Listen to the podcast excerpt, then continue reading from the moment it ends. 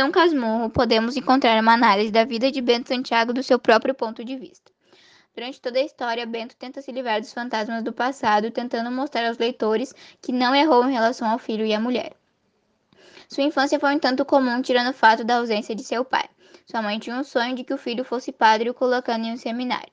E depois de tempos conturbados, Bento conseguiu fazer a mãe desistir do sonho. E logo após sair do seminário, ele cursou a faculdade de Direito e em seguida se casou com Capitu. Tudo estava indo bem entre o casal até que a preocupação com relação aos filhos chegou, pois eles não conseguiam tê-los. Mas depois de longas tentativas, Capitu finalmente engravidou, e por um tempo tudo ocorreu da devida forma até que Escobar, o melhor amigo de Bentinho, morreu. E após o enterro, Capitu fez um comentário sobre a semelhança de seu filho com Escobar. E a partir disso, tudo mudou, fazendo Bento se tornar uma pessoa extremamente insegura e possessiva. Na medida em que o filho do casal crescia, Bento cismava cada vez mais que a criança era fruto de uma traição. E com esse suposto adultério, ele começou a ter, a ter pensamentos suicidas e também pensamentos relacionados em assassinar sua esposa e filho. Com o passar do tempo, ele começou a ter problemas com ela, até que se divorciaram e ele a mandou uma viagem só de ida para a Suíça, juntamente do seu filho.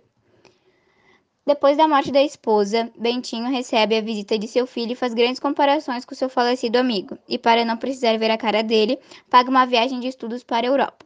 E algum tempo depois, recebe a notícia da morte de seu filho.